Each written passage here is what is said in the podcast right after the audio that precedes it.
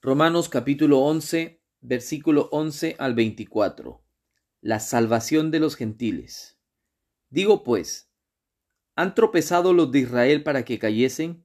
En ninguna manera. Pero por su transgresión vino la salvación a los gentiles para provocarles a celos. Y si su transgresión es la riqueza del mundo, y su defección la riqueza de los gentiles, ¿cuánto más su plena restauración? Porque a vosotros hablo, gentiles, por cuanto yo soy apóstol a los gentiles, honro mi ministerio, por si en alguna manera pueda provocar a celos a los de mi sangre y hacer salvos a alguno de ellos.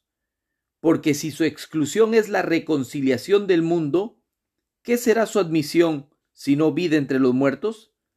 Si las primicias son santas, también lo es la masa restante, y si la raíz es santa, también lo son las ramas. Pues si alguna de las ramas fueron desgajadas, y tú, siendo olivo silvestre, has sido injertado en lugar de ellas, y has sido hecho participante de la raíz y de la rica savia del olivo, no te jactes contra las ramas. Y si te jactas, sabe que no sustentas tú a la raíz, sino la raíz a ti. Pues las ramas dirás, fueron desgajadas para que yo fuese injertado.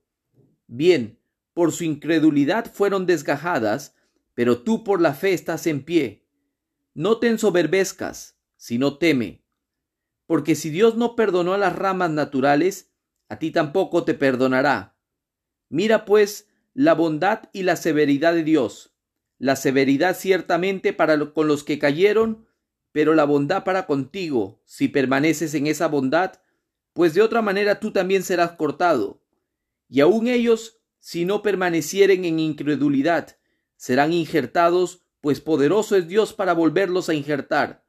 Porque si tú fuiste cortado del que por naturaleza es olivo silvestre, y contra naturaleza fuiste injertado en el buen olivo, cuánto más estos, que son las ramas naturales, serán injertados en su propio olivo?